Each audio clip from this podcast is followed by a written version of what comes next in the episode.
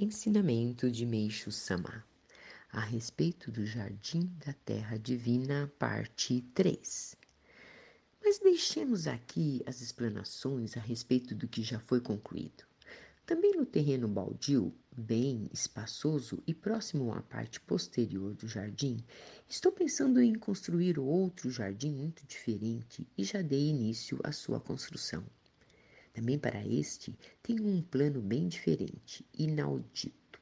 Quando ele estiver terminado, talvez cause assombro a todas as pessoas. Vim escrevendo à proporção que as ideias me afloravam à mente e talvez me achem orgulhoso demais por estar elogiando o que eu mesmo fiz. Sem dúvida, na opinião das pessoas comuns, isso está errado.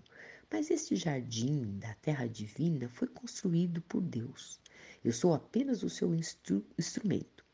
Portanto, como ele foi construído pela técnica, ou melhor, pela arte divina, não seria nada demais elogiá-lo.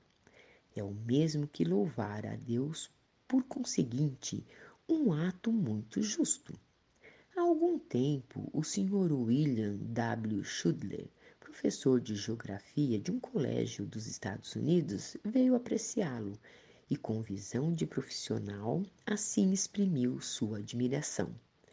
Já vi jardins do mundo inteiro, mas nenhum tão raro e artístico como este. Talvez possamos afirmar que ele seja único em todo o mundo. Ensinamento tirado do livro O Alicerce do Paraíso, volume único.